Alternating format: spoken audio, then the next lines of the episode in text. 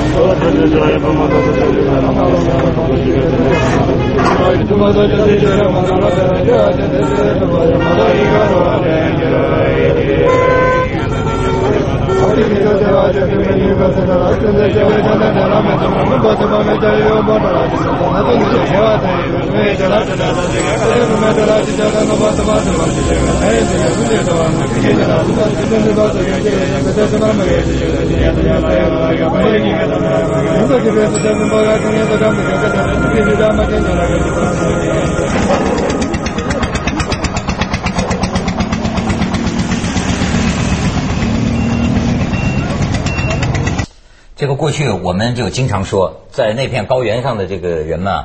照我们平地上的人看起来，虽然说风光很美，但是自然条件恶劣，对吧？应该说生活呀也是很很很很很很穷苦的嘛。但是呢，总是说啊，他们有一个精神，他们有一个信仰，那种这个神性的那种感受啊，是我们好像很难理会的，是吗？是的，我们有时候想说呢，他们是离天很近的，他们是离天非常非常近的。这话呢是有非常深的含义，在他们的。在这个藏传佛教里面，我觉得它有有很多很多的讲义。但是呢，我们通俗的讲，它最深刻的一个感召民众的力量是说：你今生今世，你只要做善事，你不去伤害别人，不去坑蒙拐骗，不要去伤，不要去干一些我们的话来讲叫做缺德的事情，你的来世。你的幸福，你的来世的快乐，比今生今世你所拥有的还要好。这就是说轮回转世。我们生活在青藏高原及其、青藏高原边缘的藏族同胞，他们为什么保持那样好的心态？因为他知道他离天很近，他随时随地能听听到天的声音，能看见天的景象，能触摸触摸到天。对我过去也是听过 类似的说法，就说你说他们的日子过得呃，应该说挺穷的。但是呢，好像他们的快乐指数，这个并不见得就比我们低啊。对，实际上这次我感触特别大，因为在汶川的时候，我们看到了太多让人非常揪心的那样的场面。但是这一次，我觉得我们真的是见不到那种嚎啕大哭，然后比如说抱着遇遇难者、死难者的这种亲人嚎啕大哭的场面没有的。当时我们就觉得特别奇怪，因为很多就基本上死难者的遗体挖出来之后，亲人肯定会有悲伤，但是就说悲伤过后，很快他就会把这个遗体交给喇嘛。然后由喇嘛念经超度之后再送到寺庙去。当时我就觉得这点，我当时一直就想不明白，就说为什么就说有这么痛心的事情，你会有流泪，但是你没有绝望。其实我觉得这很大程度上就是宗教给到你的这一信仰的力量，这就见出来。咱们去一下广告，锵锵三人行，广告之后见。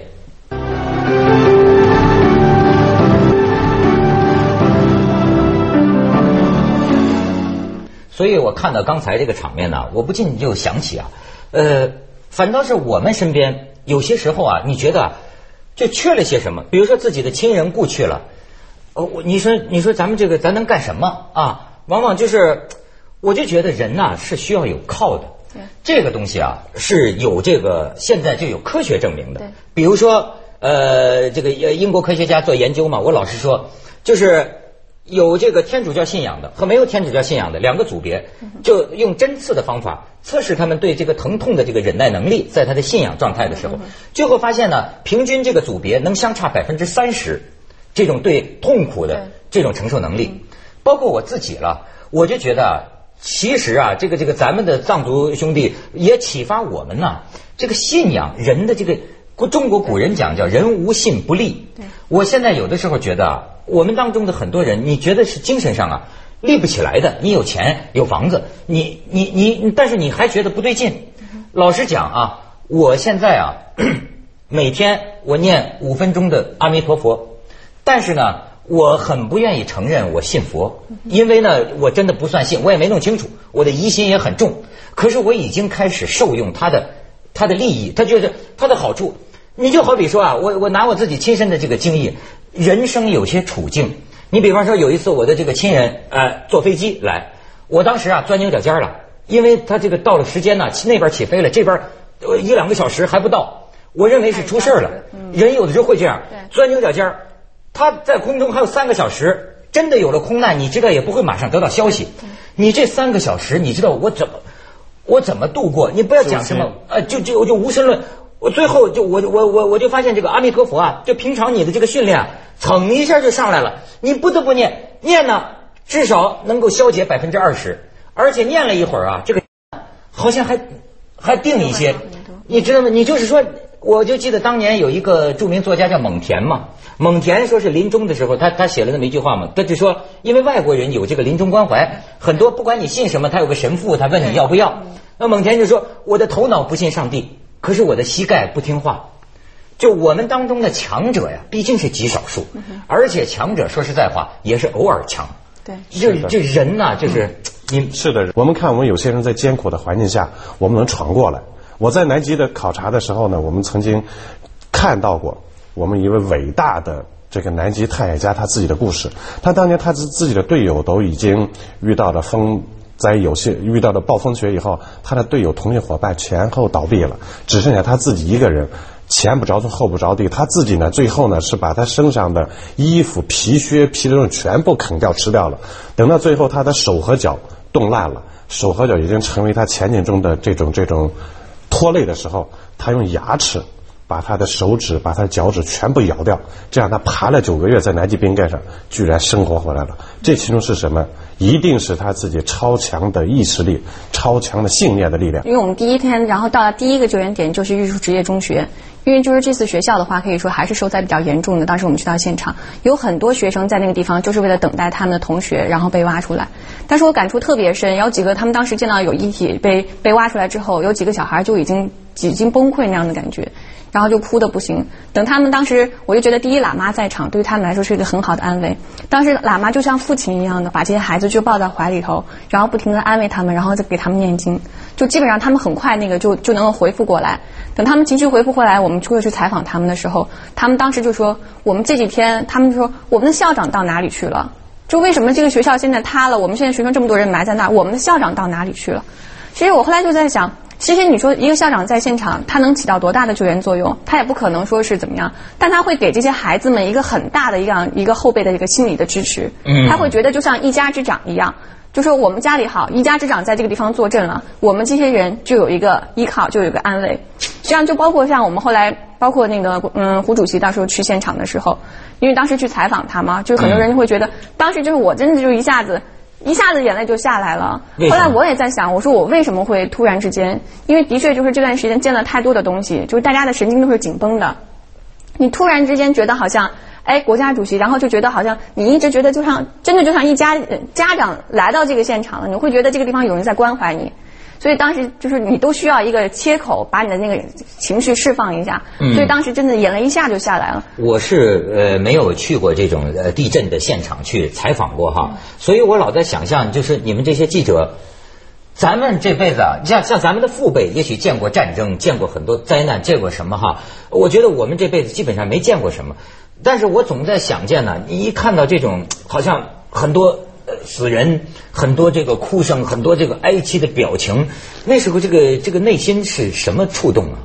实际上，我觉得我们记者可能去到现场那种状态还不一样。因为大家就觉得是一个高压状态，就说我要去这个地方去采访，哦，这个点有发生有有生命迹象了，我们就啊冲到这个点没有了，那我们再到下一个点，就每天都在这样高压的不停的在这个地方到处跑。实际上，我觉得这一次呃去到玉树有一个特别好的一个情况，是因为当时我们去到那个禅谷寺，嗯，就是当时可以说现场受灾最为严重的寺庙，它一百多座建筑只有一座还等等于说只剩一半在那个地方，而且它这个寺庙是当时这个玉树州白教的最大的一个寺庙。而且里面的僧侣是属于说可能死的最多的，有二十三个、二十三个僧侣，其中还有两个是他们大比较大的那个佛学院的一个校长，可以说当时就不幸遇难。当我们去到现场的时候，当时就是只是去看看情况，然后我留了一张名片在那边，说如果你们这边寺庙有需要帮助的，因为他们僧人就说完全都是只能是在半山腰自己挖出来的铺盖，然后被子，然后就在那个地方睡，多冷的天啊！我们当时就觉得不可想象的。然后就一顶帐篷，我们就说，反正我们跟军队也有一些联系，然后我们你们需要什么帮助，我们可以帮你们联系军队，然后能这样提供帮助。但第二天晚上，他们的活佛就赶回来了，就赶到现场，因为他不在现场。然后当时他就给我打电话，就说：“哎呀，非常感谢你到我们寺庙里头，然后给我们僧侣进行这样关心。”当时我就觉得，哎呀，这都是我们应该做的。我说：“你们现在还有什么需要的？”他说：“没有。”他说：“我们明天要给我们的这个喇嘛们举行那个火葬仪式。”他说：“如果你们感兴趣的话，你们可以来拍。”当时一大早，你知道吗？活佛他专门开着他的，他让他的司机开着车，然后专门到那儿把我们接到山顶上来进行整个的拍摄。哎呦，这个我就想起来啊，就是过去你看哈，在咱们过去的这个这个，对我们老以为古人比我们蠢，其实不一定的。你想，就说精神守护这个地方，我想过去中国每个村里，比如说有城隍庙，有祠堂，你看祠堂是祖先的这个信仰。祖先的这种精神依靠是吧？城隍庙可能是一种呃呃教人做善事、轮回果报的一种教育。它的呃就像西方，你看哎，最好的建筑是教堂啊。呃，你你比如说我到这个这个印度，我见到他建的那种宗教性的这个建筑啊，你就是你就会觉得现在我们呃有什么？你比如说啊，好比说过去一个村里，即便都是那种，我就发现中国农村这个过去我们叫巫婆神汉。过去我们管叫无婆生汉，但是呢，我有一个朋友，我就发现这个他这个村里啊，总是有这么一个人，这个人可能什么时候就附体了，然后呢，哎，他就当了这个村里的这么一个庙，他是个什么神你也弄不清，有的叫什么大王公啊，有的叫什么，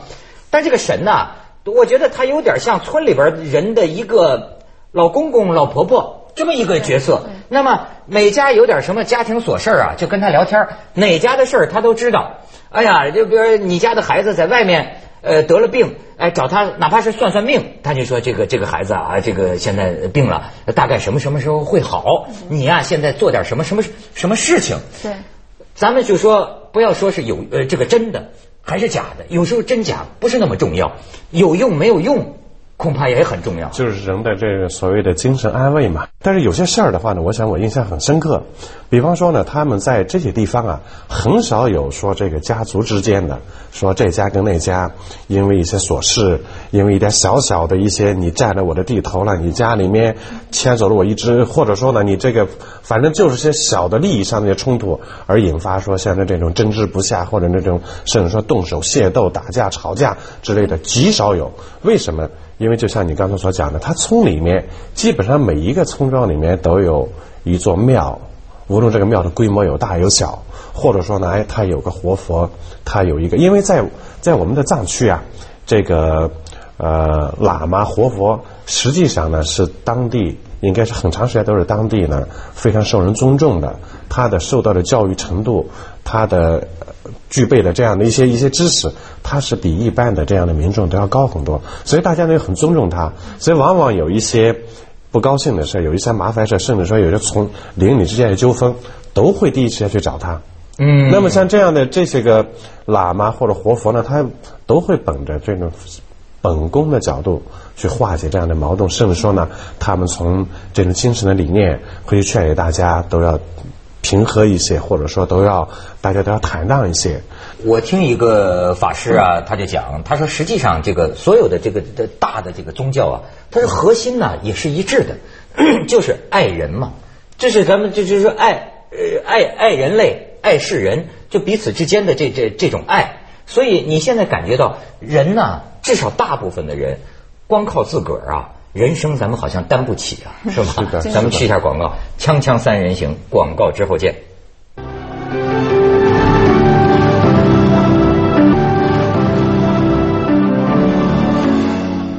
他们的葬仪是分成有什么天葬、火葬、水葬，水葬对，它有很多的有很多种葬法，不同的地区啊有不同的一些风俗习惯。那么，比方说说到了这个天葬，天葬呢，当年我记得我们应该是也十几快二十年前，我当时第一次呢到拉萨，然后到了上了拉萨的天葬台，趁黑有当地的这个寺院的的这个喇嘛朋友，他带我们去看，但的确为那个那个场景我会震撼了。当我们看着我们自己的亲人失去了亲人，然后呢，他的尸体被这个他的身上的肉被一片一片的被这个神鹰所叼走，最后呢，要把这个残存的骨头也砸烂了，他里面骨髓也希望神鹰把它带走。那么他的信念，我相我知道他就是信念。当然，当这个过程中的话我依然还在拷问我自己。我说，当一个人他怎么能承担得起看着自己的亲人？是这样一个葬法。那么当时有一个 高僧大德，一个大活佛告诉我一段话，我至今印象还深还很深刻。他说：“你是青藏队的，你走过青藏的很多地方，你看到在我们青藏高原这样的自然环境很贫瘠、很恶劣的环境下，我们的所有的物资、所有的食品来源都很难。不仅仅说我们人要得到食物很难，就哪怕动物界，像猛禽、像兽类。”它要得到它自己的食物，要果腹的话，它也很困难。但是我们最重要的是，如果说一个人我们要走了，把我们的还能最后能利用的是什么？是我们的肉体。我如果我们的肉体是作用的食物，让这样的一些神鹰等这样的一些猛禽，它如果吃了我们的尸体，它就会少去捕获那些幼小的其他的鸟类。那当我听到这以后，我认为这是一个非常，从现在来讲是非常崇高的慈悲啊，一个或者说很慈悲的一个自然生态的理念。我们可以想象，在那个地方，一只很大的猛禽，它一天要捕获多少只小鸟？